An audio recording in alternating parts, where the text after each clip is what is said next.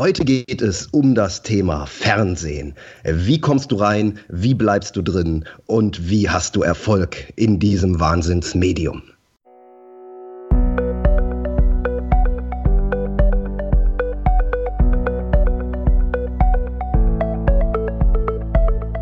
Willst du mehr Erfolg als Zauberkünstler haben?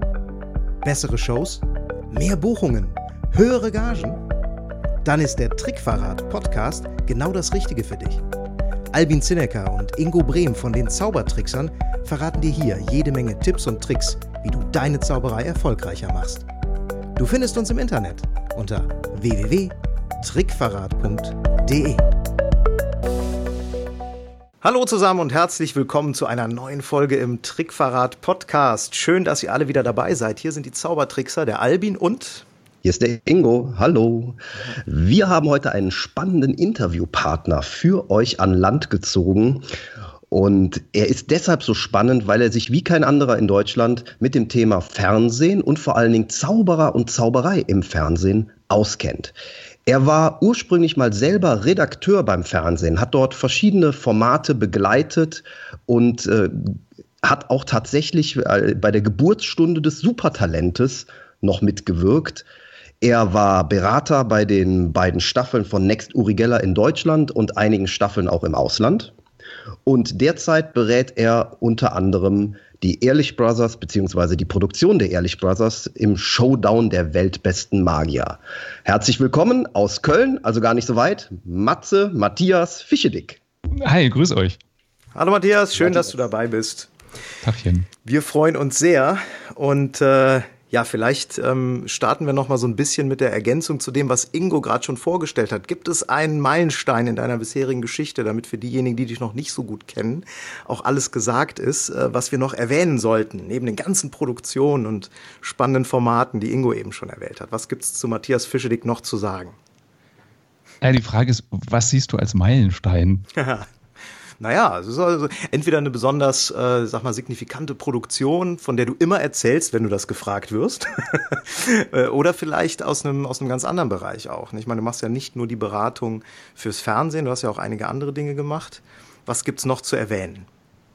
Ach, eigentlich ist mein ganzes Leben spannend. So die, ich mag so die Abwechslung. Ähm, früher dachte ich immer, äh, andere, die haben einen Beruf, die haben, keine Ahnung, Metzger gelernt und sind dann Metzger und ihr Leben lang. Und wenn die gefragt werden auf einer Party, was machst du so, sagen die, ich bin Metzger, jeder weiß, was da los ist. Mhm. Bei mir war es immer ein bisschen komplizierter. Ja, ich habe früher beim Fernsehen gearbeitet, äh, jetzt bin ich Coach und äh, Trainer für Führungskräfte, halt auch noch Vorträge und berate auch noch Zauberer. Ähm, das fand ich früher immer anstrengend und inzwischen sage ich, nee, das zeichnet meine Facetten aus und das macht mir Spaß. Deswegen, wenn man so will, ist mein ganzes Leben ein großer Meilenstein. Mhm. Okay. Das ist cool. Ja, steigen wir doch mal vielleicht mit dem Thema Zaubern und Fernsehen ein. Ich finde das immer sehr, sehr spannend äh, zu verfolgen, weil ich so das Gefühl habe, dass Zaubern und Fernsehen gerade in Deutschland so eine gewisse ja, Hassliebe miteinander hat. Also alle wollen irgendwie rein. Es scheint zumindest leichter geworden zu sein, als Zauberer ins Fernsehen zu kommen, als noch vor ein paar Jahren. Aber wenn man da mal drin ist, zerreißen sich alle das Maul und äh, dass es nicht gut war oder was auch immer. Also es ist immer ein bisschen schwierig. Was, äh, welche Gedanken hast du so ganz allgemein zum Thema Zaubern und Fernsehen? Ist Zaubern überhaupt etwas, was ins Fernsehen gehört oder ist es vielleicht sogar ein reines Live-Erlebnis? Ich würde gerne mal einsteigen mit dem Aspekt, den du gerade gesagt hast, äh, die anderen zerreißen sich das Maul. Meistens sind es die lieben Zauberkollegen, die sich das Maul zerreißen. ähm, Natürlich. und da frage ich mich dann immer, oder mach mir und auch den, den Künstlern, die ich berate, die ich berate, immer bewusst, wer bucht dich? Das sind nicht die Kollegen. Das sind die normalen Zuschauer. Und wenn die dich gut finden, darum geht's. Ähm, ich erlebe oft, dass unter anderen Kriterien geguckt wird. Zauber guckt natürlich, der muss was Neues zeigen. Etwas, was ich noch nie gesehen habe, was heutzutage immer unwahrscheinlicher wird. Also das wäre so mein Nummer eins Tipp, egal ob Fernsehen oder ähm, bei YouTube. Schert euch nicht drum, wenn andere Zauberer euch zerreißen. Und es ist immer leichter, zu Hause gemütlich auf dem Sofa zu sitzen und sich was anzugucken, in das ein anderer Zeit Geld äh, und Mühe investiert hat und das dann mit ein paar Sätzen runterzumachen. Das ist, das ist immer leicht. Hm. Und äh, negative Kommentare kann man auch vortrefflich löschen. Habe ich vor zwei Tagen noch gemacht. Ah, okay. das heißt, wenn ich das, äh, wenn ich das, was ich da raushöre, ist, ähm, eigentlich auch schon so ein bisschen die Antwort auf eine Frage, die ich dir stellen wollte, nämlich, was bringt es fürs Business. Ne? Also es gibt ja viele, die sich sagen, ja, vielleicht im Fernsehen aufzutreten ist eher etwas fürs eigene Ego. Ne? Ich kann das dann irgendwie allen erzählen. Ich habe eine Show gehabt im Fernsehen oder ich war, keine Ahnung, in einem Interviewformat drin und äh, fühle mich deswegen besonders toll. Aber eine, eine wichtige Frage für mich ist auch, was bringt tatsächlich die, äh, die Fernsehpopularität fürs Business? Welche Erfahrungen hast du da gemacht? Vielleicht auch mit Kollegen in den letzten ja. Jahren, die du beraten hast? Also ganz unabhängig ob als Zauberer oder was auch immer. Mhm. Wenn du heute im Fernsehen einmal bist, äh, bist du, wenn du Glück hast, am nächsten Tag vielleicht Gespräch in der Kaffeeküche mhm. bei den Unternehmen. Äh, ansonsten bist du ganz schnell wieder vergessen. Wir haben, mhm. haben, so viel Input, wir haben YouTube, wir haben keine Ahnung, wie viele Fernsehsender, wir haben Instagram, wir haben Facebook und überall laufen Videos, überall hast du Fotos. Ähm, und die, die Resonanz ist halt verschwindend gering. Deswegen äh, ist immer das äh, auch so der Punkt, wenn mich jemand fragt, ähm, worauf sollte ich hinarbeiten? Sollte ich versuchen, äh, eine eigene Sendung zu kriegen? Oder sollte ich versuchen, Gast zu sein irgendwo? Ich wechsle gerade so ein bisschen das Thema. Mhm. Ähm, wenn es ums Thema Sichtbarkeit geht, dann arbeite lieber darauf hin, dass du in eine möglichst populäre Sendung kommst, weil da gibt es schon ein Publikum. Deswegen, wenn du nur einen Auftritt haben kannst, dann guck, dass es Supertalent ist oder ähm, wobei ich da auch zwiegespalten bin, kann ich nachher auch gerne noch was zu sagen.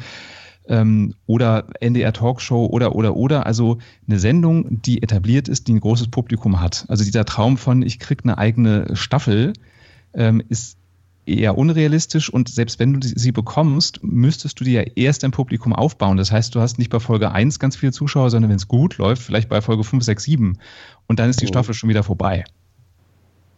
Mhm. Ja. Das heißt aber äh, auch, was ich da auch raushöre, ist, wenn du, wenn du jetzt in einem Fernsehformat bist, Stichwort NDR Talkshow oder eine ähnliche, ähm, dann ist das noch kein Garant dafür, dass am nächsten Tag das Telefon klingelt und du gebucht wirst, weil möglicherweise sind viele ähm, äh, potenzielle Kunden, die das sehen, auch so drauf, dass die sagen, ja, jetzt habe ich den im Fernsehen gesehen, äh, leisten für meine Firma oder für meine private Veranstaltung kann ich mir den vielleicht eh nicht. Ne? Ist, es, ist es irgendwie wichtig, mit dem Material, was man vom Fernsehen bekommt, weiterzuarbeiten oder ist es vielleicht wichtiger, im Fernsehen selber darauf hinzuweisen, dass man buchbar ist? Wie, wie siehst du das? Also ähm, die Befürchtung, die du gerade geäußert hast, teile ich nicht. Also, dass, mhm. dass ein äh, Kunde denkt, ach, der ist zu teuer. Also kann auch passieren. Ähm, für mich ist eher der Punkt zur rechten Zeit am rechten Ort. Mhm. Ähm, also keine Ahnung, angenommen, du bist gebucht und zeigst eine große Illusion und vom Fernseher sitzen aber mehr Leute, die sagen, ich bräuchte sowas am Tisch, Close-up. Ja äh, Pech gehabt. Oder andersrum, du zeigst äh, einen Close-up-Effekt, dann kann es sein, wenn, wenn du damit äh, die Moderatoren begeisterst, sich das überträgt, dass die Zuschauer denken, boah, der ist toll, den will ich haben, der kann bestimmt auch was anderes machen. Kann auch sein, dass die denken, der ist toll, aber der macht ja nur kleine Sachen, ich brauche was für die Bühne. Ähm, mhm. Und deswegen gehört immer ein bisschen Glück dazu. Das hast du auch einfach nicht in der Hand. Ne? Nee, das hast du nicht in der Hand, genau. Also wir hatten ja auch schon einiges an Presse, jetzt nicht nur Fernsehen, wir waren ein paar Mal im regionalen Fernsehen, auch äh, mit längeren Formaten drin. Äh, bei einigen kam eine tolle Resonanz, bei anderen nicht. Und äh, interessanterweise kam äh, eine bessere Resonanz, jetzt rein vom Ergebnis her, von Anfragen und so, bei den Sachen, die ich persönlich äh, qualitativ nicht so gut fand, wie andere. Also die qualitativ hochwertigen Sachen haben weniger gebracht als umgekehrt. Also Beispiel, wir waren in der Welt am Sonntag mit einer ganzen Seite. Und äh, hat sich kein Mensch drauf gemeldet. Hm. okay. Andererseits bist du hier im kleinen Regionalblättchen äh, und zack, rufen die Leute an. Ne? Also du kannst es, du steckst einfach nicht drin. Ja, und das ist dann so ein bisschen Marktforschung, ne? Also worauf äh, springen die Leute an? Vielleicht, weil ihr Lokalhelden seid, die man dann feiern will, weil der Weltleser ähm, keine Künstler braucht. Ich weiß ja. es nicht. Keine Ahnung. Tausend Möglichkeiten, ja. Genau, genau, es gibt tausend Möglichkeiten. Man steckt nicht drin. Ja. Und nochmal auf den Punkt soll man, wenn man im Fernsehen ist, darauf hinweisen, dass man gebucht werden kann. Da gibt es dann so Fremdschämen-Momente, wenn ich das nicht nur bei Zauberern, sondern bei anderen äh, Künstlern auch äh, höre, die sagen, ja, man kann mich übrigens auch buchen für äh, Hochzeiten, Trauungen, Beschneidungen, Kindergeburtstage. ähm, finde ich schwierig. Ich finde es eleganter, ja. das ähm, in einem Talk einzubetten. Also ein äh, super heißer Tipp ist der, bei Talkshows, die ich als Forum sehr, sehr gut finde, weil sie seriös sind, ähm, ist es meist so von, von, der, von der Programmierung, dass man Zauberer gegen Ende hinschiebt nach dem Motto und dann zum, zum, als Rauschmeißer gucken wir uns noch ein paar Tricks an. Wenn es nach den Redaktionen ginge, meistens, ist es so, dass ähm, der Zauberer, der da ist, kurz begrüßt wird, Hallo sagt und äh, feuert dann ein Feuerwerk an Tricks ab. So. Und da wäre mein Tipp, ähm, verhandelt mit den Redakteuren, dass sie sagt, ich zeige euch gerne Effekte, aber ich habe auch ein paar Sachen zu erzählen. Da ist es wichtig, gute Geschichten zu liefern. Also nicht nur, ähm, ich würde gerne erzählen, wo man mich buchen kann und so weiter, sondern ähm, überlegt euch vorher, was sind spannende Talk-Themen. Also der, die größte Panne, die euch passiert ist, ähm, der spannendste Auftritt, den größten Promi, den ihr getroffen habt, der Grund, warum ihr zaubert. Vielleicht gibt es ja irgendeine total spannende Geschichte, weil ihr auf dem Speicher vom Urgroßvater was gefunden habt oder was auch immer. Da will ich mir jetzt nichts ausdenken, aber überlegt einfach, was ist ein Thema, was ein Talk wert ist und nicht reine Promo ist. Also wir haben eine neue Show, wir haben ein Buch geschrieben, ist kein Talk-Thema. Mhm. Das ist nur Werbung, das wollen die Redaktionen nicht. Und wenn ihr ein Thema mitliefert, also wenn ihr sagt, ich zeige gerne Tricks, aber ich habe auch ein paar Themen, über die ich reden möchte, weil ich als Person wahrgenommen werden will. Ähm, dann klappt das meistens auch. Und wenn so ein Talk ist, da kann man dann nebenbei einbauen, sowas wie, ja, und letztens, als ich da äh, für eine Gala gebucht war, ist mir das und das passiert. Und damit hast du indirekt erzählt, man kann dich für Galas buchen, ohne dass du es äh, auf eine Werbetafel geschrieben hast und in die Kamera gehalten hast. Mhm. Ist es äh, denn deiner Ansicht nach sinnvoll oder, oder wie ist der Weg, um denn da den, äh, in solche Formate hineinzukommen? Bewirbt man sich da oder wartet man, dass die sich melden? Ja, da, da kann ich jetzt nicht sagen, da gibt es so den perfekten Weg. Also wichtig finde ich immer, sich ähm, in die andere Seite hineinzuversetzen. Also was passiert bei, bei einer TV-Redaktion? Die kriegen tonnenweise Bücher, Videos und, und, und von Leuten, die in die Sendung wollen. Mhm. So, also wenn du dann der 101.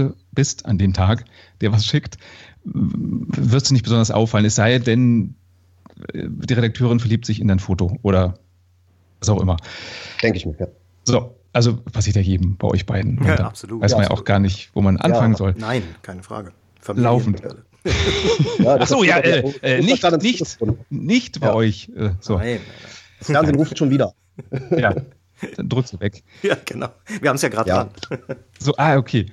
Ähm, also andere Seite hineinversetzen, da spielt auch das rein, was ich eben gesagt habe. Ähm, überleg dir, was kann für die Sendung spannend sein. Und dazu gehört, sich die Sendung ein paar Mal anzugucken. Ja.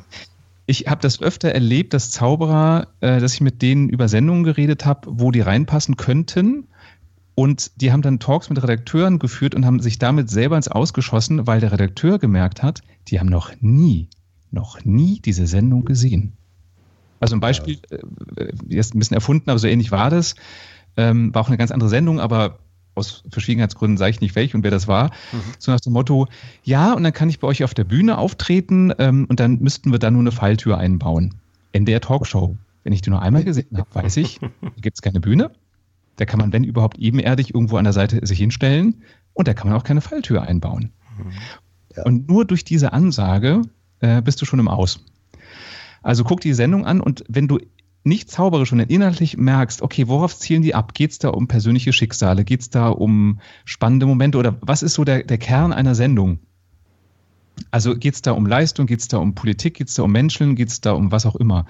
Dann würde ich mir überlegen, okay, was gibt es für Geschichten, die ich denen liefern kann, sodass die was Redaktionelles haben? Dadurch hebe ich mich ab von den Zauberern, die sagen, äh, ich kann Tisch schweben lassen. Mhm.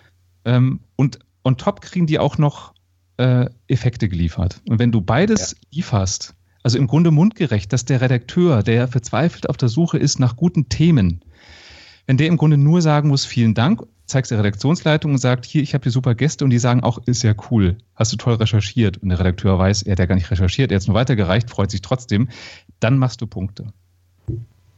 Mhm. Und wenn du, wenn du jetzt eine solche Story für dich identifiziert hast, also du hast beispielsweise ein Format gefunden, äh, von dem hast du verstanden, worauf die im Kern abzielen und du hast eine Story, die da reinpasst. Bestenfalls mhm. keine erfundene, sondern eine tatsächliche. Ähm, wie ist dann der Weg daran? Schreibst du eine Mail und sagst, hallo, ich bin der Zauberer so und so, ich habe die und die Geschichte, wäre wär das was für euch? Schickst du ein Video? Fährst du da hin und stehst vor der Tür? Was, was, was ist ein praktikabler Weg, deiner Meinung? Weil es kommen ja, wie du schon gesagt hast, Tonnen von Bewerbungen. Na? Wie geht man da nicht unter? Ja, also äh, wie hast du schön, ähm, es gibt keine zweite Chance für den ersten Eindruck. Mhm wenn du vor der Tür stehst, wenn du penetrant bist, dann hast du einen schlechten ersten Eindruck gemacht. Die haben nicht auf dich gewartet. Ja. So. Und auch wenn du hunderttausendmal nervst, glaube ich, äh, sinkt die Chance, dass du eingeladen wirst. Die steigt nicht. Also eine Mail würde ich nicht schreiben, es sei denn, ähm, oder noch anders. Also wenn du eine Mail schreibst an, an die allgemeine Adresse, die geht unter. Mhm. Da guckt, wenn überhaupt, äh, meistens ein Praktikant rein, der so ein bisschen vorsortiert und das war's dann. Wenn du im Abspann einen Namen siehst, also Redaktion oder Redaktionsleitung, würde ich immer gucken. Und du siehst die Redaktionsleitung und siehst die Produktionsfirma. Meistens ist es ja so, vielleicht für den Hintergrund, Sender produzieren selten etwas selber, vor allem die privaten nicht, sondern die beauftragen Produktionsfirmen, bei denen ich eben als äh, Redaktionsleiter, Regisseur, Producer gearbeitet habe, ähm, wie Endemol, iWorks, Grundy und so weiter. Also RTL zum Beispiel beauftragt Sat 1 und so weiter.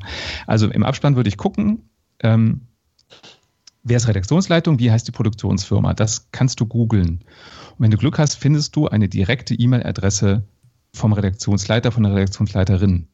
Und an die Person würde ich eine E-Mail schreiben. Mhm. Nicht mein ganzes Leben, nicht tonnenweise Material, sondern liebe Frau, hm, hm, ich habe Ihre Sendung ein paar Mal geguckt, finde die super. Ich kann mir vorstellen, dass ich da reinpasse, weil und dann einen Grund nennen, der dem anderen ganz klar macht, ja, der hat unsere Sendung verstanden. Also ein Grund wäre nicht, weil ich ein toller Zauberer bin äh, und sie ganz weit nach vorne bringen werde. Das ja. ist kein Grund. Ja. So ein Grund ja. kann sein, ähm, weil ich festgestellt habe, in ihrer Sendung sind besondere Menschen, die das und das erlebt haben. Und ich glaube, meine Geschichte passt da rein und könnte nochmal eine neue Farbe bringen. Denn ich, und dann kurz anreißen, was die Geschichte ist.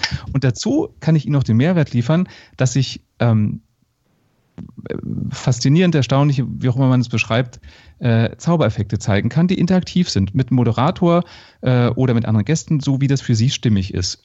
Wenn Sie Interesse haben, lassen Sie uns gerne telefonieren. Mhm. Mhm. Also und nicht, und hier sind die letzten 50 Zeitungsartikel und 5 Trilliarden Videolinks und so weiter und so weiter. Ein Link würde ich vielleicht reinpacken, aber nicht. Also es geht darum, Interesse zu wecken, wie so ein Probierhäppchen, mhm. aber nicht das gesamte Leben ausbreiten. Das guckt sich keiner an. Ja, ja, ja. Mhm, kann ich nachvollziehen. Glaubst du, es ist ähm, ein Vorteil, wenn jemand anderes dich vorschlägt? Stichwort PR ob das jetzt ein echter Agent ist oder ein alter Ego, der einfach dann sagt, ich kenne da den Zauberer so und so, was haltet ihr von dem? Ist das ein Vor- und Nachteil oder ist es egal? Das kann unter Umständen Vorteil sein. Mhm. Ähm, also mal ein bisschen aus meinem persönlichen PR-Berater-Nutzen berichtet. Also ich habe äh, drei Bücher geschrieben, das dritte kommt jetzt im Herbst raus und ähm, ich habe mir beim zweiten Buch eine PR-Agentur genommen und die haben im Grunde so, so Schrotflintenmäßig an alle Redaktionen geschrieben, da ist ein neues Buch. Also es ist kein Zauberbuch, sondern es geht ums Thema ähm, äh, Selbstmotivation, Hindernisse überwinden und so weiter und so weiter. Also breite Masse. Und ich habe den immer schon gesagt, als Nicht-PR-Mann, Leute, wenn ihr den einfach nur schickt, es gibt hier ein Buch zum Thema, wie werde ich motivierter, wie werde ich glücklicher, das ist, interessiert die nicht. Da lande ich vielleicht mit einem Briefmarken großen Bildchen von meinem Buch auf der Buchseite. Mhm. Wir müssen denen redaktionale Inhalte liefern. Also ich habe praktisch das, was ich aus, vom Fernsehen weiß, was ich eben beschrieben habe, liefert den Redaktionen etwas, was für die spannend ist. Nicht, was du spannend findest, sondern was für die spannend ist. Da habe ich gesagt, ich glaube, so müssen wir für die Zeitung arbeiten. Haben die nicht gemacht. Dann habe ich irgendwann den PR-Berater gewechselt und der hat genau so von sich aus gearbeitet, wie ich mir das vorgestellt habe der hatte Kontakte, aber die Kontakte haben ihm nur geholfen, dass er genau wusste, was brauchen die jetzt gerade. Also, dass eine Redakteurin von, keine Ahnung, Brigitte ihm sagt, wir planen gerade eine, eine Ausgabe zum Thema äh, Fit ins, ins Frühjahr, keine Ahnung. Dann konnte er mir das sagen. Dann habe ich gesagt, gut, da kann ich einen Artikel zu schreiben. Dann habe ich ihm geschrieben, äh, drei Tipps, wie sie äh, glücklicher nach dem Urlaub bleiben. Und in dem Artikel wurde das Buch dann mit verwurstet und gefeatured. Ja. Mhm. Und da, da, haben die Zeitungen äh, zugegriffen. Also das heißt, wenn du einen PR-Mann hast, der Kontakte hat, dann ist es eben nicht, der weiß, wie die Redakteurin heißt und sagt ja, ich kenne Zauberer, sondern dann müsste der so eng vernetzt sein, dass der von der Redakteurin hört, ja, wir planen in zwei Monaten eine Sendung zum Thema äh, Mut. So. Ja. Und da sagt er dir, sagst du, ja, kann ich was zu machen, weil da und da und da ähm, habe ich unheimlich viel Mut gebraucht, um das und das zu machen. Und ich habe auch noch einen Effekt, nämlich ich kann barfuß über brennendes Glas laufen. Keine Ahnung. So, und wenn du das dann liefern kannst, dann bedienst du ja das, was die suchen. Also mhm. nur dieses, ich kenne jemanden, der jemanden kennt, der kann mich mal vorschlagen, ist selten von Erfolg äh, gekrönt. Okay, verstehe. Mhm. Ja, ähm, was, was funktioniert denn deines Erachtens nach? Also jetzt hat man eine gute Story, man hat ähm, also die, die, die Stories, die funktionieren, denke ich, das ist recht klar geworden. Also eine persönliche Story, die zur Sendung passt äh, in irgendeiner Form, die ähm, die Sendung sinnvoll ergänzt. Aber wenn es jetzt um die Effektauswahl geht, habe ich auch den Eindruck, ähm, dass bei weitem nicht alles gut funktioniert. Gerade auch vor dem Hintergrund Zeit, aber auch äh, ja die Frage visuell oder nicht visuell, mental oder nicht mental. Was ist so deine Erfahrung? Was sind so Effekte, die man gut machen kann im Fernsehen? Also grundsätzlich finde ich es wichtig, sich bewusst zu machen, auf der Bühne zu zaubern ist was anderes als beim Fernsehen. Und wenn du eine Nummer fernsehgerecht machst, im Umkehrschluss, kannst du davon auch ganz viel für die Bühne lernen. Also meine Haltung ist dazu, ähm, nur, ich übertreibe jetzt ein bisschen, aber dass Zuschauer nicht aufstehen und rausgehen, wenn du einen Eck zeigst, heißt es nicht, dass sie den gut finden. ja, ja. Ja. Beim Fernsehen ist ja der Vorteil, du musst ja nicht aufstehen, sondern du musst nur deinen Daumen bewegen. Du musst einmal drücken und bist weg. Und deswegen, weil ich höre oft so, ja, aber die, die Nummer finden die Leute so toll wo ich als Profi-Berater sage, ey, die Nummer hat Längen, ich würde das und das und das und das weglassen. Nein, aber das lieben die Leute. Wenn ich dann mich mit reinsetze, da jubelt keiner an den Stellen. Es gibt ein paar Stellen, die sind toll, aber das dazwischen, lass es doch weg. Also, ein Ding ist, ähm, überleg sehr genau, was du im Fernsehen zeigst. Das sollte ähm, erprobt sein und du sollst, solltest wirklich sicher sein, dass die Zuschauer das wirklich von vorne bis hinten toll finden. Das ist der Best Case. Also manche sagen, ah, ich muss ins, will ins Fernsehen, da muss ich was Neues ausprobieren. Würde ich immer sagen, nee, mach das nicht. Da sind so viele Faktoren, mit denen du keine Erfahrung hast. Ähm, Kameras, Promis, die anders reagieren als normale Zuschauer und so weiter und so weiter. Und wenn du dann noch neues Material testen willst, das geht nach hinten los. Also nimm etwas, was du schon kannst, was du im Schlaf mhm. kannst. Dann maximal drei Minuten, maximal. Im Fernsehen ist keine Zeit, also sei denn, du hast wie jetzt äh, beim Showdown der Magier, bei den Ehrlichs, da kann es auch mal länger sein, weil es eine Zaubershow ist. Aber wenn du Gast bist, mach kurze, knackige Dinger, die maximal drei Minuten sind. Dann ist immer noch ein, wichtiger Punkt. Ich habe das letztens wieder so indirekt gehört von einer ähm, Fernsehkollegin, dass Redaktionen sich aufregen, oh, da waren wieder Zauberer bei uns zu Gast. Boah, die sind so kompliziert. Die waren gar nicht kompliziert. Nur, wenn du eine Unterhaltungsshow hast, wo du normalerweise Sänger hast, da kann der Regisseur im Vorfeld schon mit dem Playback, mit dem Song sich überlegen, okay, äh, beim Intro tritt er durch die äh, Wolkentüre auf, dann geht er die ersten Tag die Treppe runter, dann singt er die erste Strophe neben dem Brunnen, dann geht er nach rechts, äh, singt in die zweite ein Refrain, dann geht er wieder nach links, dann kommt der Chor dazu und so weiter und so weiter. Und dann wird das dem äh, immer schön äh, angesagt, wo er hingehen muss. Oft hast du dann auch neben den Kameras jemanden stehen, der dem zeigt, jetzt musst du nach da, nach da. Das probst du zweimal, der Act ist geprobt, du kannst in die Show, äh, Sendung gehen. Bei einem Zauberer kannst du es so nicht vorbereiten. Das heißt, ein Zauberer sagt, okay, ich brauche das Licht. An der Stelle muss das Licht so sein. Das darf man hier nicht sehen, das muss man da sehen können wir es mal machen? Okay, der Schnitt war zu früh, der war zu spät, der war da und da, die Kamera war falsch. Das wirkt auf dem Fernsehmacher als kompliziert. Ja. Mhm. Und das lässt sich nicht immer vermeiden. Gleichzeitig ist mein Tipp für Suche, möglichst einfache Dinge zu machen, wo der Kamerawinkel fast egal ist. Mhm. Okay. Ja. Ja. Oder mit wenigen Worten zu beschreiben. Hier bitte nur äh, frontal oder so oder kein Close-up oder so. Genau, ja. und, und da auch äh, an der Stelle der Tipp, bitte darum, dass ein Monitor dasteht, ein, ein, nicht ein Audio, sondern ein Videomonitor, so dass du siehst, was wird aufgezeichnet bzw. geht raus, wenn es eine Live-Sendung ist. Damit du einfach siehst, haben die jetzt umgeschnitten, so dass man zum Beispiel Close-up die Münzen sieht oder sind die gerade in der Totalen oder zeigen die es von einem falschen Winkel, dann kann ich im besten Falle meine Hände drehen, damit es wieder stimmt. Also verlass dich nicht drauf, die meinen das nicht böse, dass die Fernsehmacher, weil du es vielleicht einmal gesagt hast, vielleicht hast du es auch vergessen, weil es für dich normal ist, wie man irgendwas zeigt, verlass dich nicht drauf, dass die an alles denken. Mhm. Ja. Okay. Wir haben da mal eine, eine schöne Geschichte zu erzählen. Bin ich gespannt, ähm, was kommt. Ja, was Schneiden angeht. Ähm, man kann auch mal Glück haben. Ah, okay. Ich weiß, was kommt. Äh, ja, wir sind mit Premiere. unserer Fluchtkiste äh, ja. bei Daheim und unterwegs gewesen. Tolles Format. Wir hatten da 20 Minuten Zeit und haben dann zum Abschluss die Fluchtkiste gezeigt. Ähm, hat bis zum letzten Moment auch super funktioniert, aber in diesem allerletzten Moment ähm, haben wir komplett die Tricktechnik ja, äh, exposed, sagt man auf Englisch. Beim, beim, äh, beim Wechsel oder als der Vorhang runter war? Oder? Danach sogar. Äh, als, Vor dem danach, als die oh, beim als Aufmachen der Kiste geschlossen wurde, ging das geheime Zusatzding auch auf. Nein. Und das Doch. ist eine Live-Sendung. Ne? Ja. Und wir waren richtig am Arsch. Und der Rest des Interviews, man sieht auch so richtig, wie uns die Gesichtszüge entgleiten.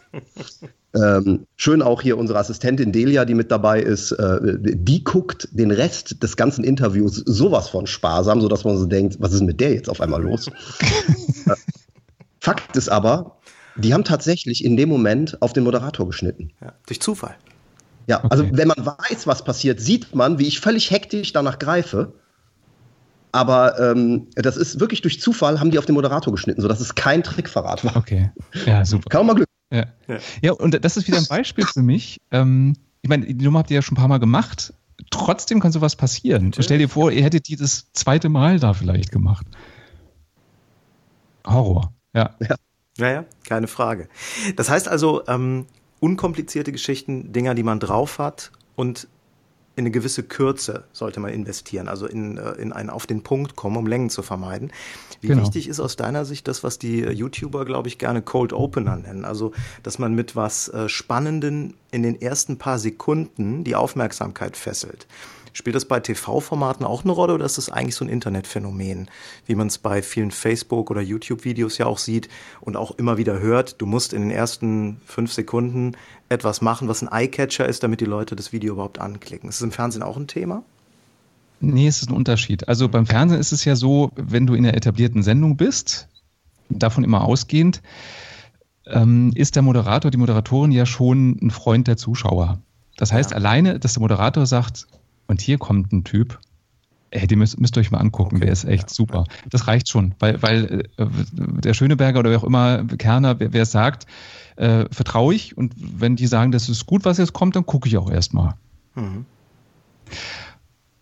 Und auch da, wenn du mit so einem Blitzeffekt anfängst, würde ich ganz besonders auf Nummer sicher gehen, zu sehen, bin ich jetzt wirklich im Bild? Oder habe ich gerade ein Pyro abgeschossen, während ich noch gar nicht im Bild war? Oder eine Totale war, wo ich ganz klein nur zu sehen bin? Ja. Also ich würde es nicht machen. Und was ich so wichtig finde, so ein bisschen philosophisch gedacht, ähm,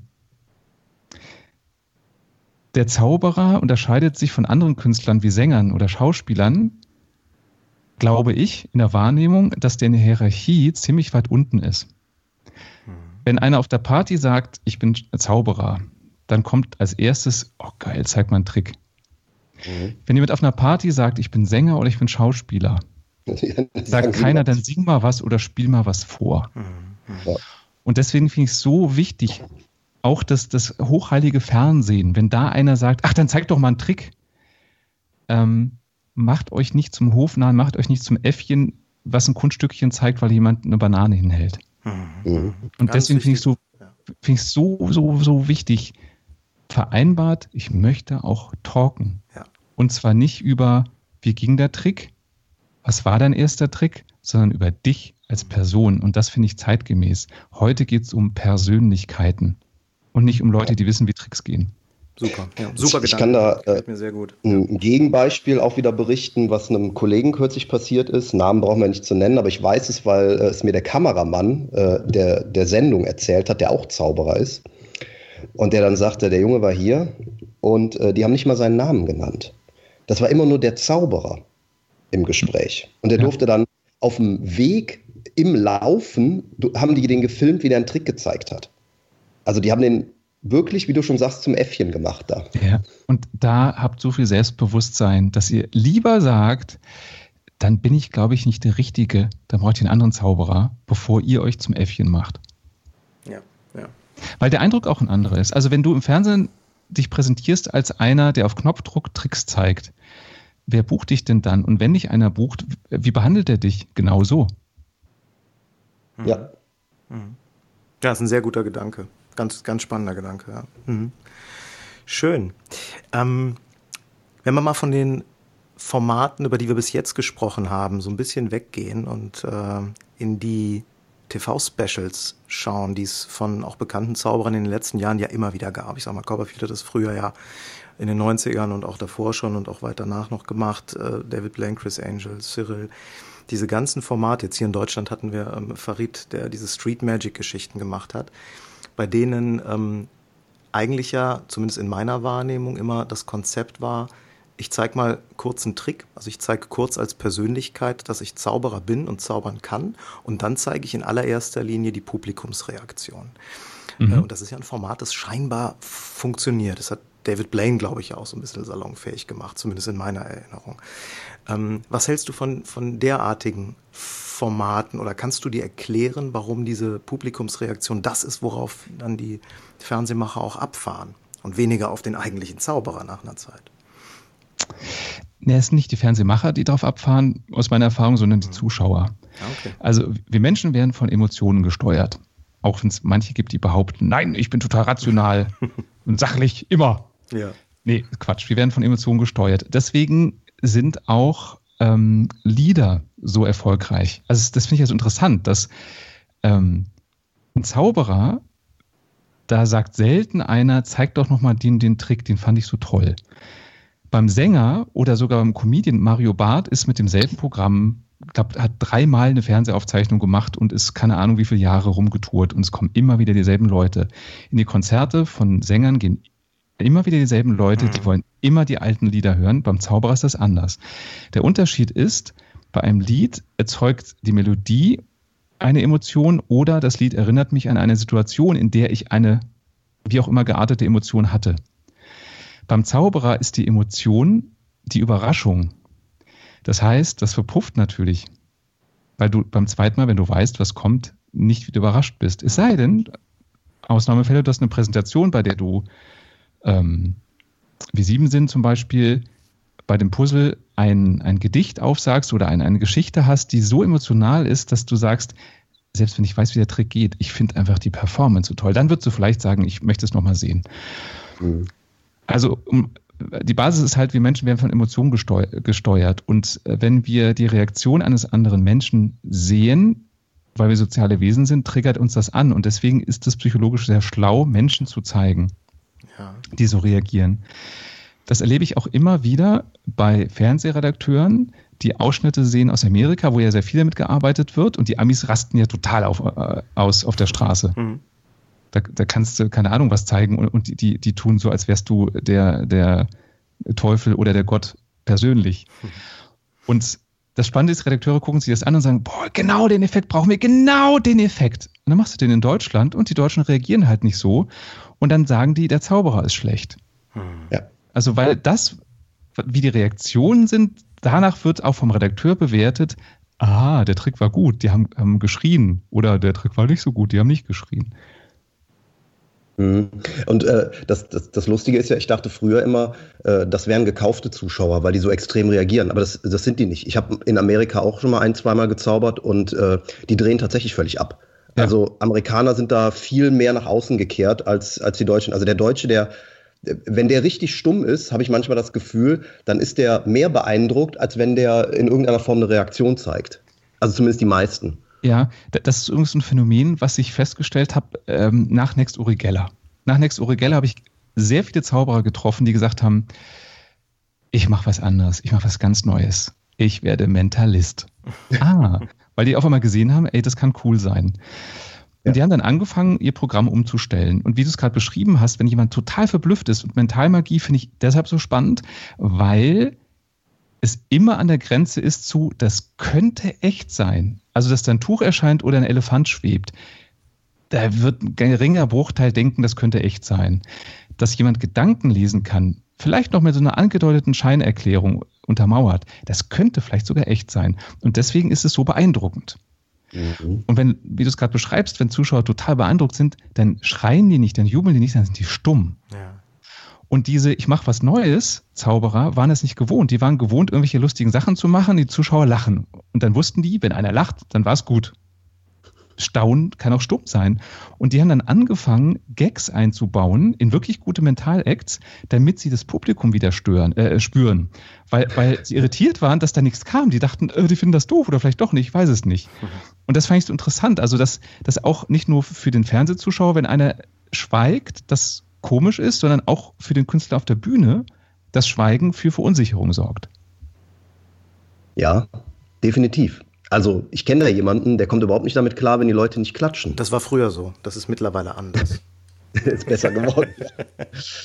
Aber ich das, weiß, also was du meinst. Ja, ja. Das ist also ich merke das so, ich halte auch Motivationsvorträge und ich habe da so einen Typ Zuschauer irgendwann mal wahrgenommen, den es immer wieder gibt. Die sitzen da mit geschlossenen Augen. Und dann dachte ich früher, mhm oh Gott, die finden das so sterbend langweilig, was ich hier erzähle, dass die schlafen. Und habe dann irgendwann gelernt, nee, die finden das total spannend, die sind aber eher auditiv veranlagt, dass sie die Augen zumachen, damit sie besser hören können, was ich sage. Ja. Ja. Die konzentrieren ja, ja, genau. sich. Das, dieser genau. Wahrnehmungsfilter, den wir da haben, das äh, nicht nur auf der Bühne als Zauber, den haben ja nun mal letztendlich wahrscheinlich sogar alle, die vor anderen Menschen sprechen, äh, der ist, der ist ganz massiv. Das ist auch das berühmte, äh, da sitzt jemand im Publikum, der gähnt. Ne? Was sagt mhm. mir denn, dass der gelangweilt ist? Ne? Vielleicht hat er einfach nur eine harte Nacht hinter sich äh, oder er kann sich besser konzentrieren, wenn er gähnt oder was auch immer. Aber dieses entweder fehlende Feedback, die applaudieren nicht, das interpretieren wir immer als negativ. Oder aber der gähnt oder hat die Augen zu, das interpretieren wir als Desinteresse. Kann ich total nachvollziehen, was du da, was du da genau. sagst. Ja. Ja. Ich habe äh, vor kurzem noch in einem, äh, äh, ich glaube bei Facebook in irgendeiner Zauberergruppe hat ein äh, Kollege, den Namen können wir ja gut gern sagen, weil äh, der nimmt uns das nicht krumm, das ist der Marc Gettmann, den kennst du auch, glaube ich, ne? Ja. Habe ich letztens noch mit geschrieben, genau. Ja, und Marc hat irgendwie was geschrieben, er hatte eine, eine, Veranstaltung und da saß irgendwie ganz hinten eine Frau und die hat die ganze Zeit den Kopf geschüttelt. Und das hat ihn völlig äh, irritiert, ähm, warum die ganze Zeit den Kopf schüttelt. Also er hat es so wahrgenommen, das gefällt ihr nicht. Sie findet es äh, findet, sie findet es furchtbar, was Marc da macht. Und äh, mein erster Gedanke war genau auch der, äh, vielleicht hat die vor lauter Ungläubig, vielleicht hat die ungläubig den Kopf geschüttelt. Das kann doch gar nicht möglich sein. Ja, oder. Man weiß nie, was in diesen Leuten wirklich drinsteckt. Man, man gibt dem Ganzen dann irgendein Label, weil man es halt braucht, weil man es irgendwie interpretieren will. Aber was tatsächlich dahinter steckt, das findest du nur raus, wenn du fragst. Ja, es kann ja auch sein, dass die eine Nervenerkrankung genau. hat und so, so, ein, ja. so ein Zittern im Kopf hat. So, ja. man, man, weiß es nicht.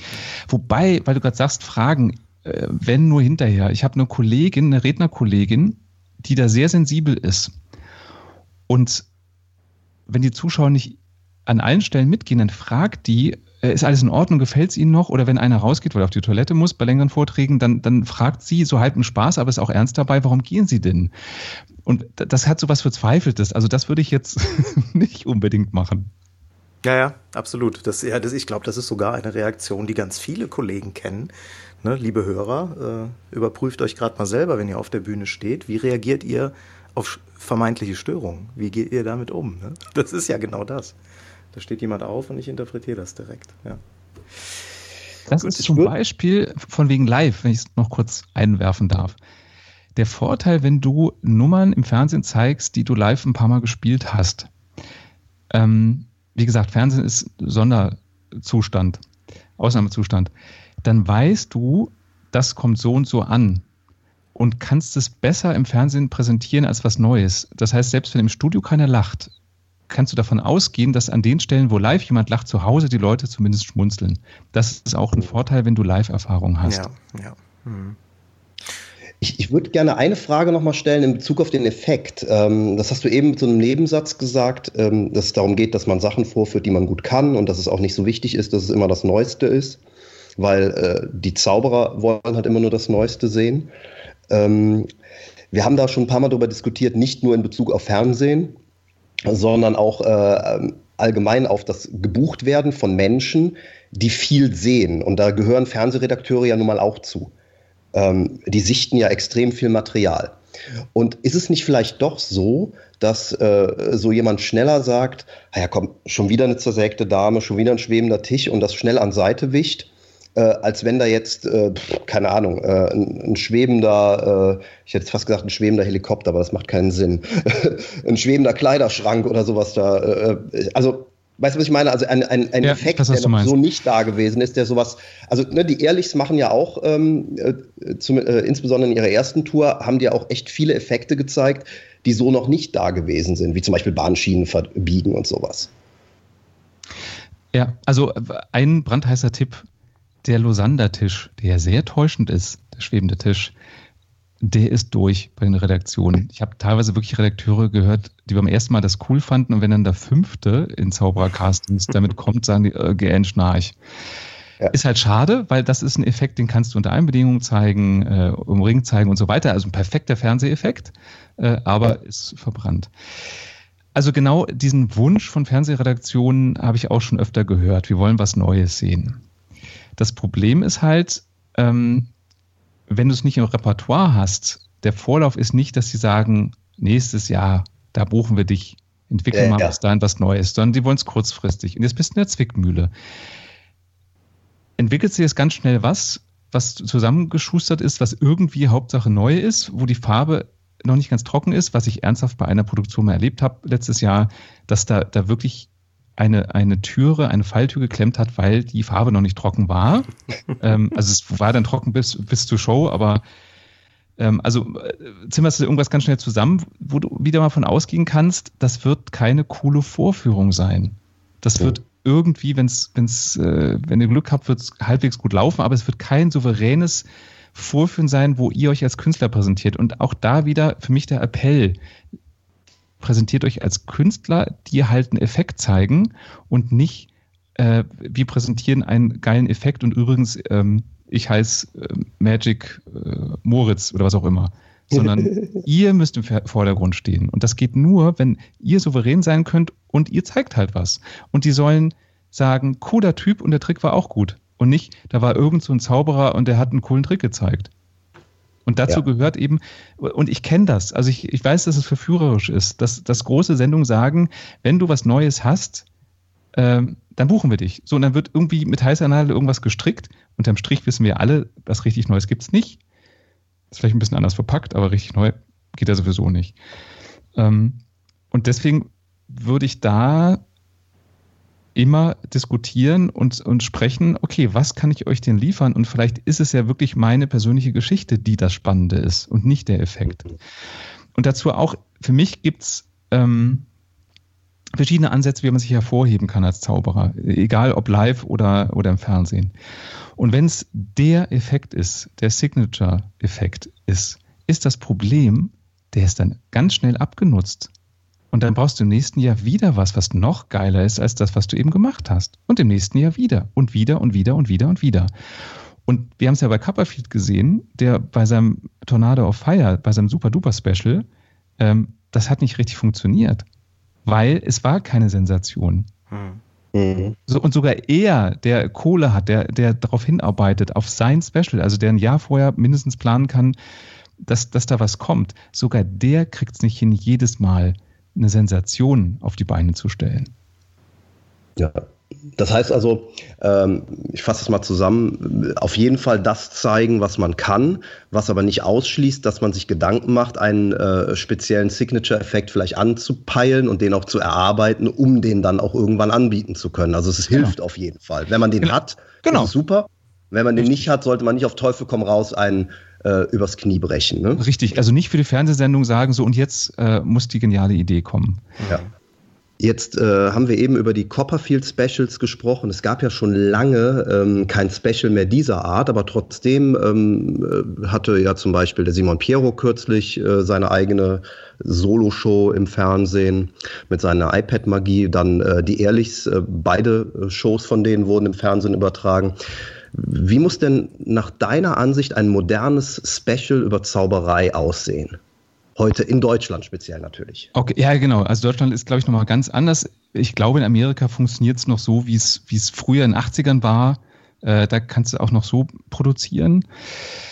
Ähm, ich glaube, das Entscheidende ist die Persönlichkeit. Also mhm. bei den Erdix Brothers zum Beispiel ist das Special ja die abgefilmte Bühnenshow ähm, die absolut ihre Persönlichkeit widerspiegelt. Ähm, ein anderer Ansatz, den habe ich jetzt mit Farid umgesetzt. Der hatte auf äh, Sky äh, eine eigene Sendereihe mit acht Folgen, also nicht nur ein Special. Und da war auch so die Überlegung, ähm, als ich mit ihm zusammen darüber nachgedacht habe, wie muss es denn sein, damit es modern ist? Dass es eben nicht der Trickster ist, der auf der Straße fünf Trilliarden Kartentricks zeigt und man schneidet staunende Köpfe hintereinander. Wie muss das sein? Und eben aus diesem Gedanken raus, als Zauberer bist du in der Künstlerriege ganz weit unten. Ähm, du darfst auf einer Party dabei sein, um einen Kartentrick zu zeigen. ähm, war so der Ansatz, den ich mitentwickelt habe, zu sagen, nee, das ist ein Format, mit dem wir mal zeigen können, äh, auch ein Magier ist ein Künstler. Und das Format haben wir dann so entwickelt, dass Farid Prominente besucht, die er wirklich also nicht nach dem Motto, Farid darf mal eben vorbeikommen und Trick zeigen, sondern er kennt die von Veranstaltungen. Da ja. waren Podolski dabei, Helene Fischer, ähm, Tim Bensko, äh, ähm, Crow. Ja, ein, zwei Folgen habe ich sogar gesehen. Also okay. die, das, die Helene Fischer aus, war, glaube ich, der erste, ne? Ich weiß gar nicht, ja. wie die äh, Ausstrahlungsfolge war. Ja, ja. Also die Folge mit Helene Fischer auf jeden Fall, die habe ich gesehen und äh, das mal so nebenbei eingeworfen. Ich fand es äh, echt gut. Im, vor allen Dingen, weil ich früher nicht so der Farid-Fan war.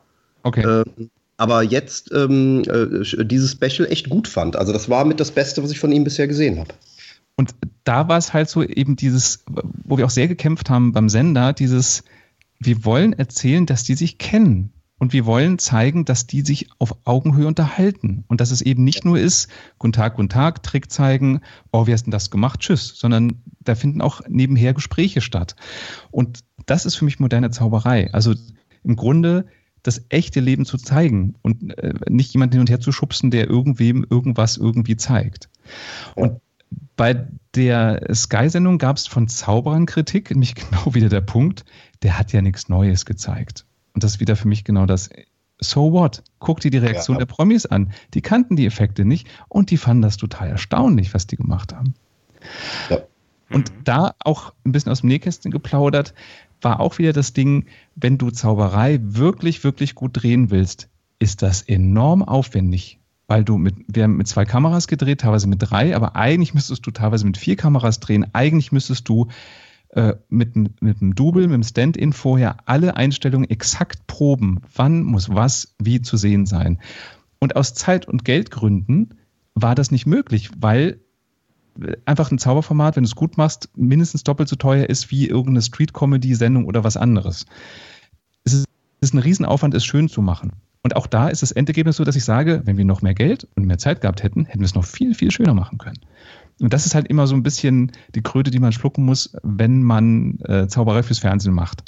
Dass du es mhm. nie wirklich so machen kannst, ähm, wie du es äh, gerne machen würdest. Eine Riesenausnahme war Next Urigella, wo ein riesen Budget war, wo wir Requisiten, also ich habe teilweise Acts für Künstler entwickelt, die keine hatten.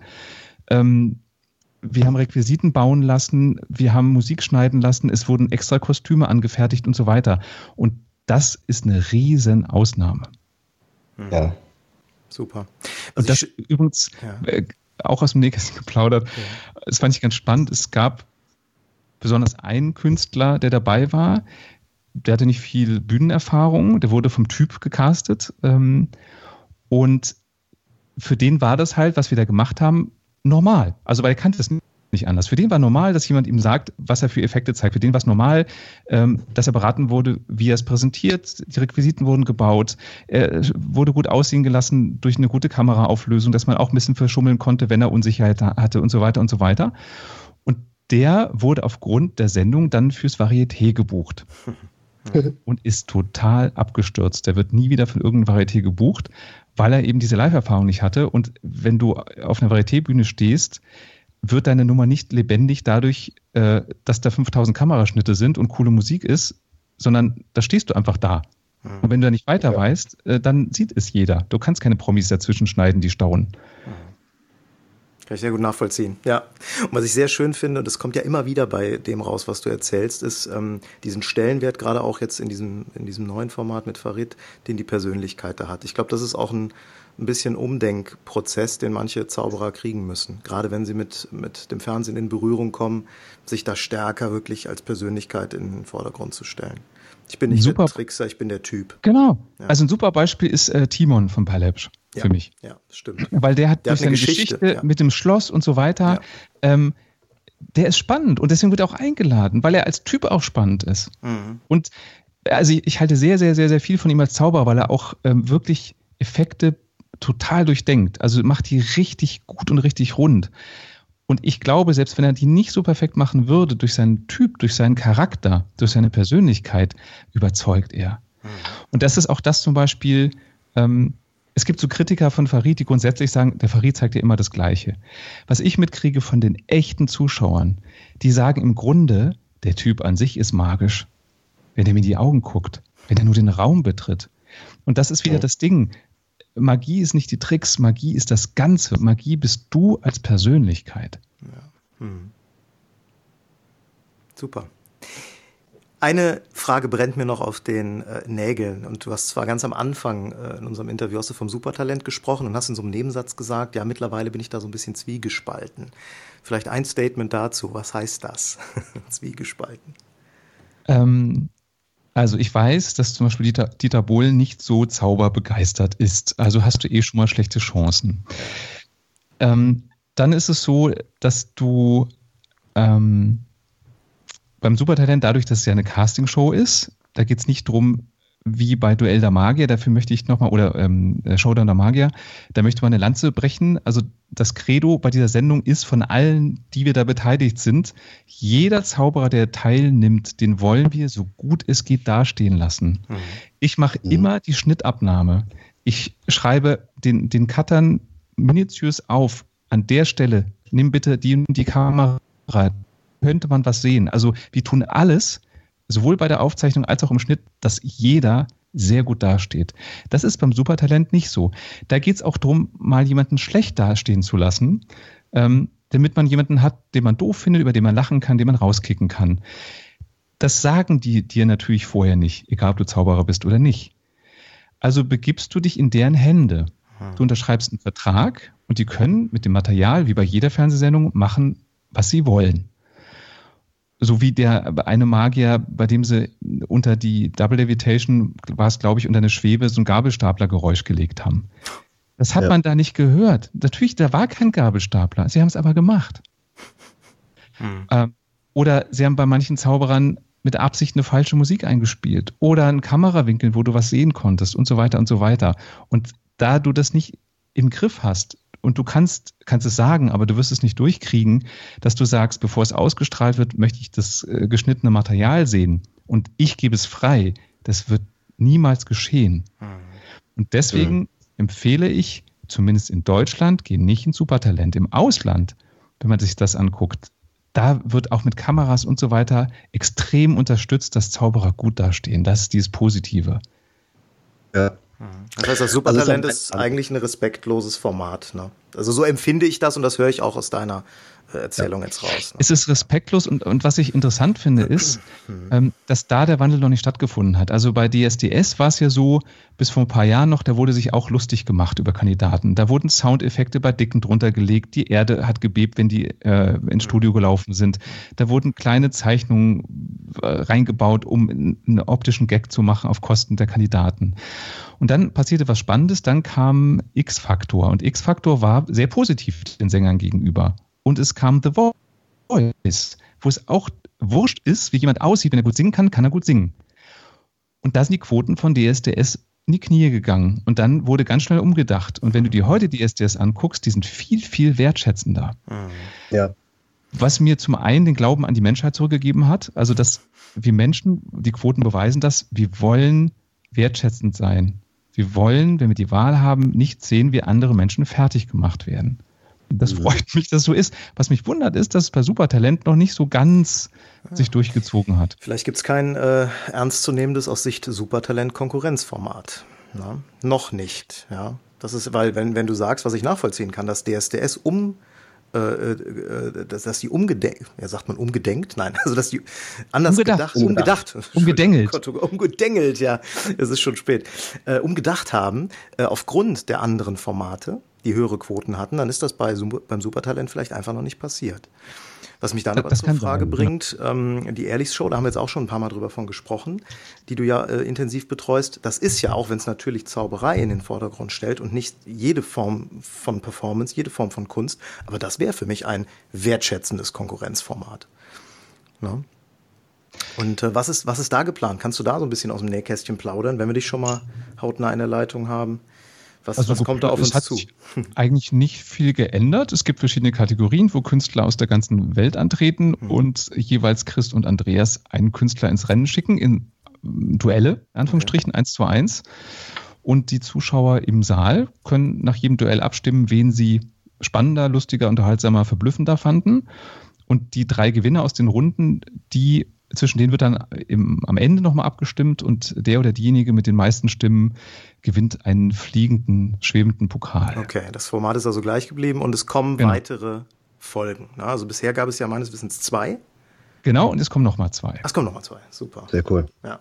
Also ich denke, das ist äh, mit eins der besten Formate für Zauberei äh, in den letzten Jahren gewesen. Ja. Oder wenn nicht sogar das beste Format, weil einfach ähm, die, die Show hochwertig produziert ist, die ähm, Zauberer waren gut, die dort aufgetreten sind. Es führt einfach zu einem wahnsinnig positiven Image von Zauberei in der Öffentlichkeit. Und da, ähm, das habe ich schon ein paar Mal gesagt, da können wir den beiden ehrlich äh, nur dankbar sein für die Arbeit, ja. die sie da, also für die Öffentlichkeitsarbeit, die sie für uns Zauberer leisten. Mhm. Ja, Ob man und, das mag oder nicht, was die machen. Das steht auf genau. einem völlig anderen Blatt. Also. Und, und Chris äh, hat mir auch mal gesagt, er will bei der Sendung alles richtig machen, was er selber mit Andreas zusammen backstage bei Fernsehproduktionen erlebt hat. Also all das, was er sonst so erlebt, ja, er sagt er, das wollen wir besser machen und, und den Zauberern zeigen, dass es geht. Das ist auch so, dass es hat ja so einen Wettbewerbscharakter. Einfach um es ein bisschen spannender zu machen. Und das ist für manche Zauberer, die wir da angefragt haben, so, so ein ein Fragezeichen, so, hm, soll ich mitmachen oder nicht? Und wenn ich dann verliere und werde ich bloßgestellt. Und zum Glück haben wir jetzt schon zwei Folgen, dass wir einfach zeigen und beweisen können, es wird niemand bloßgestellt. Dieses Abstimmen-Ding, das ist eigentlich ein Battle zwischen den, den, den Brüdern. Ähm, und das läuft so nebenher. Es wird aber keiner äh, bloßgestellt und dumm gemacht und, äh, und so weiter und so weiter. Also kannst du nur Vorteile von haben, wenn du da teilnimmst. Ja. Das sehe ich genauso. Ja.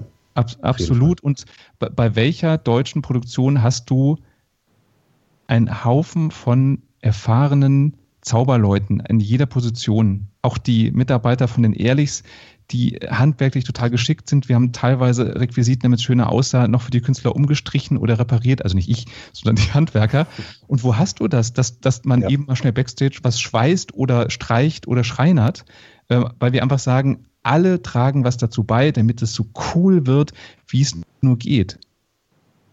Ja, und das auch noch alles dann zur Primetime, ne? Das darf man auch nicht vergessen. Also als wir eben über Farid gesprochen haben, äh, ist ja vielleicht ein schönes Format, aber geht natürlich ein bisschen unter ähm, durch ähm, äh, Sky, genau. weil halt da die Verbreitung ja. nicht so riesig ja. ist. Ja. Aber zur Primetime bei RTL, äh, das ist schon mal eine Macht, ne? Das muss man auch mal sehen.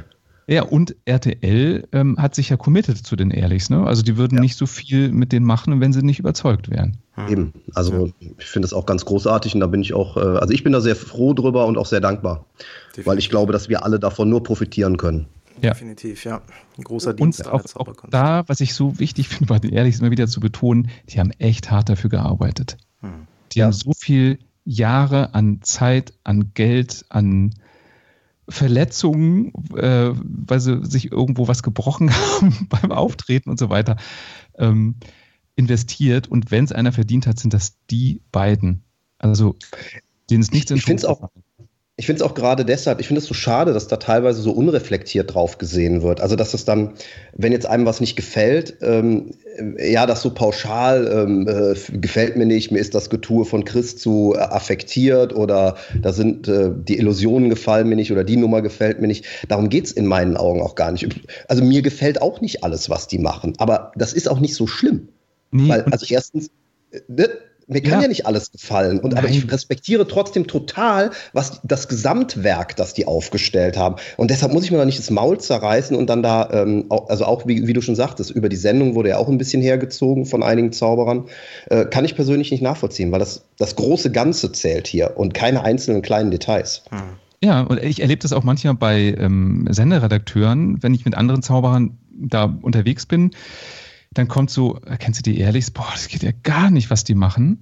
Und da sage ich im Grunde das, was du sagst, dass ich sage, es muss dir ja nicht gefallen.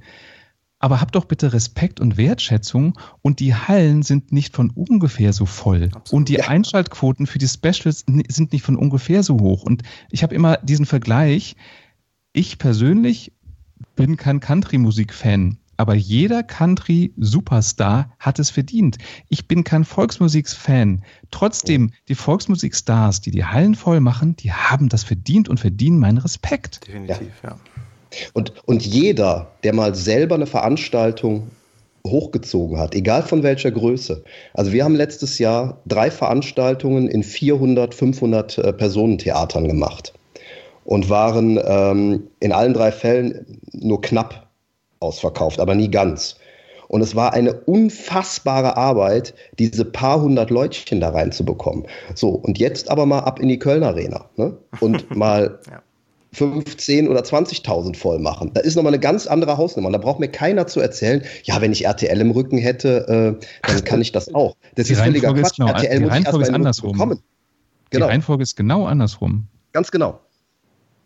Ja. ja.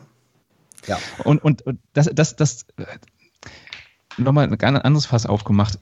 Ich finde, das Problem beim Zaubern ist auch, dass es eine Kunstform ist, aber irgendwie auch wieder nicht. Und beim, beim Zaubern ist das Blöde, du selber merkst nicht, ob du gut bist oder nicht. Also ein Jongleur, dem immer die Keulen runterfallen, der rafft selber. Der merkt irgendwann. Ich muss noch ein bisschen üben. Ein Zauberer, dem Mutti immer sagt, egal was er macht, gut gemacht, Junge der peilt nicht, dass er nicht gut ist. Und das ist so ein bisschen die Krux, diese Selbstüberschätzung. Hm. Ja, das stimmt. Okay, Matthias, ich würde gerne das Thema äh, Fernsehen, das haben wir jetzt ja als, als Hauptthema eigentlich im Interview die ganze Zeit gestresst. Ich würde gerne einen kleinen Schwenk noch zum Abschluss unseres Gesprächs machen.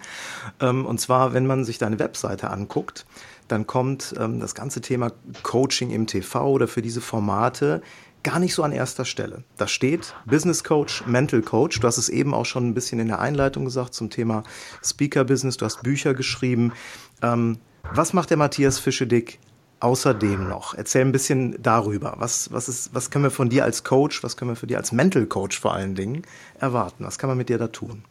Ich, ich sage immer lieber Mentalcoach, Mental. weil Mental äh, ist im Englischen hat auch die Bedeutung von irre. Also vielleicht bin ich manchmal auch ein bisschen irre, aber da, da ist es so gemeint. Ähm, also vielleicht so ein bisschen die Historie. Ich habe äh, nach dem Abi überlegt, was ich mache. Und ich hatte überlegt, Psychologie zu studieren, weil ich das total spannend fand. Unter anderem auch, weil ich, seitdem ich zehn bin, mich mit Zaubern befasse und auch so die Sinnestäuschung und psychologischen Täuschungen spannend fand. Und äh, ich habe es dann nicht studiert, Psychologie, weil ich einen Abischnitt von 2,4 hatte und der NC war 1,0 und dann hatte ich Wartesemester gehabt und so weiter und so weiter. Also das war aber auf jeden Fall mal so ein Impuls. Meine Mutter ist Schauspielerin, mein Vater Unternehmensberater und durch meine Mutter kannte ich halt so das Showbiz und fand das immer spannend. Als Kind habe ich hab eine Zwillingsschwester auch äh, öfter vor der Kamera gestanden und Werbung gemacht und in Serien mitgespielt und so weiter und fand es hinter der Kamera spannender und dachte, okay, das ist die Alternative zur Psychologie. Ich gehe auf die Medienschule und mache was beim Fernsehen. Und als ich dann ähm, nach 13 Jahren Fernsehen als Producer äh, erfolgreiche Fernsehshows und so weiter auf einmal merkte, ich habe keine Lust mehr, weil Fernsehen war am Anfang, als es aufkam, das Privatfernsehen noch, wer eine geile Idee hat, das machen wir. Und später wird es immer mehr zum Thema, oh Gott, oh Gott, die Quoten, wir kaufen lieber was ein aus dem Ausland. Also die meisten Formate in Deutschland, die sind ja nicht in Deutschland entstanden. Also so eher so angstgetrieben und nicht, dass wir entwickeln was Tolles zusammen. Und da hatte ich keine Lust mehr drauf.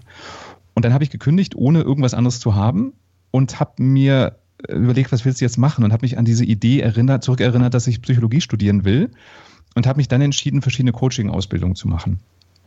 Und daraus hat es dann eben entwickelt. Ich habe äh, eine Coaching-Praxis in Köln und coache Menschen bei beruflichen Themen, bei allgemeinen Lebensthemen und mache Führungskräfteseminare für Unternehmen und halt Edutainment-Vorträge so zum Thema Motivation, ähm, Selbstverwirklichung ähm, sozusagen, Selbstentwicklung und so weiter.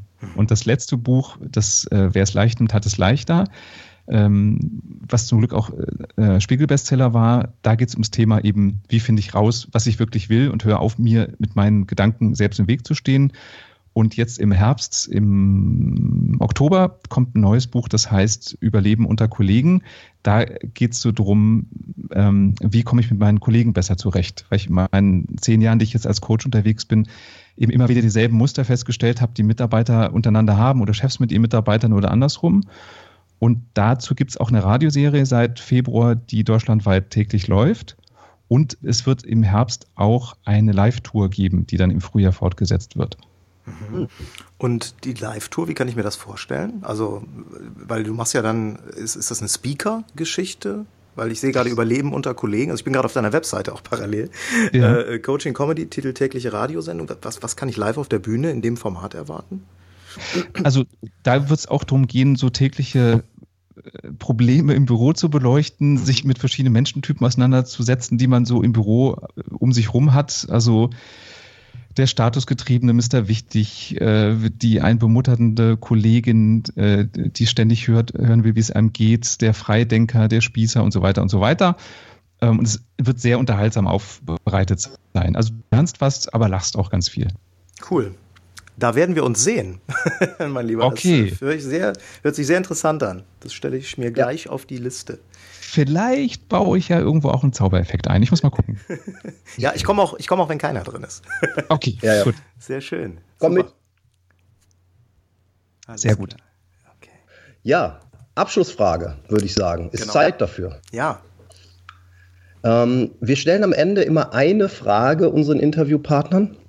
Und ähm, das ist die Frage, was kannst du äh, unseren Hörern raten, was sie Bezogen auf deine äh, Kernkompetenz, die ich jetzt hier in dem Bereich mal auf das Thema Zaubern im Fernsehen, Zauberer im Fernsehen, ins Fernsehen kommen ähm, äh, beschränken möchte, weil das der Hauptteil des Interviews war.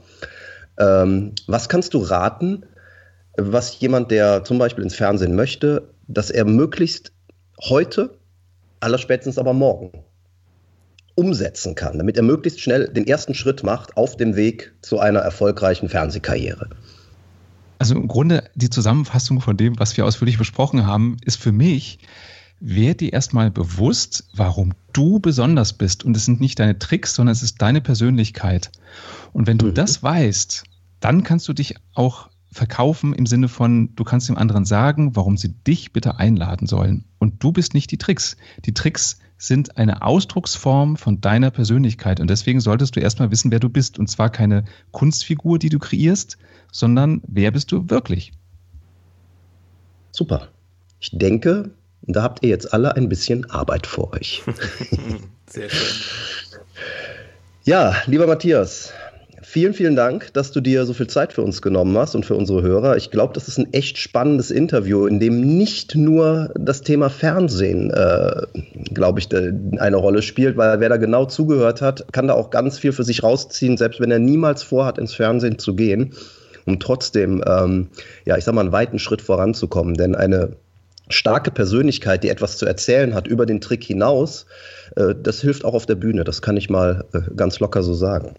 Von daher ganz lieben Dank für die vielen Tipps und Hinweise, die du hier rausgehauen hast. Genau, sehr dem gerne. Mich, dem kann ich mich nur anschließen. Hat mir sehr, sehr gut gefallen.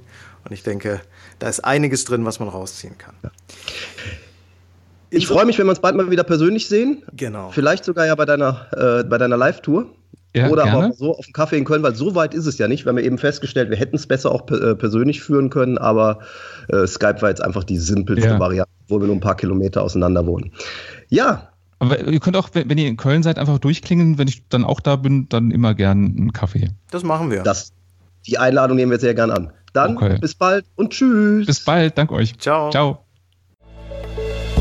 Und schon sind wir wieder am Ende der heutigen Folge angekommen und wir hoffen sehr, dass es dir gefallen hat. Wir als Künstler freuen uns natürlich besonders über deinen Applaus. Aber da wir deinen Applaus hier auf dem Podcast leider nicht hören können, kannst du uns applaudieren, indem du uns eine 5-Sterne-Bewertung bei iTunes gibst. So hilfst du, diesen Podcast noch vielen weiteren Zauberern zugänglich zu machen. Das klappt nur mit einer 5-Sterne-Bewertung so richtig gut. Vielleicht möchtest du uns ja sogar eine Standing Ovation geben. Dann wäre es klasse, wenn du eine Rezension schreibst oder auf unserem Blog oder unserer Facebook-Seite einen Kommentar hinterlässt. Welche Themen interessieren dich? Worüber sollen wir sprechen? Teil uns einfach deine Wünsche mit und mach den Trickverrat-Podcast zu deiner persönlichen Erfolgstrickkiste. Besuch uns im Internet unter www.trickverrat.de. Bis zum nächsten Mal. Deine Zaubertrickser.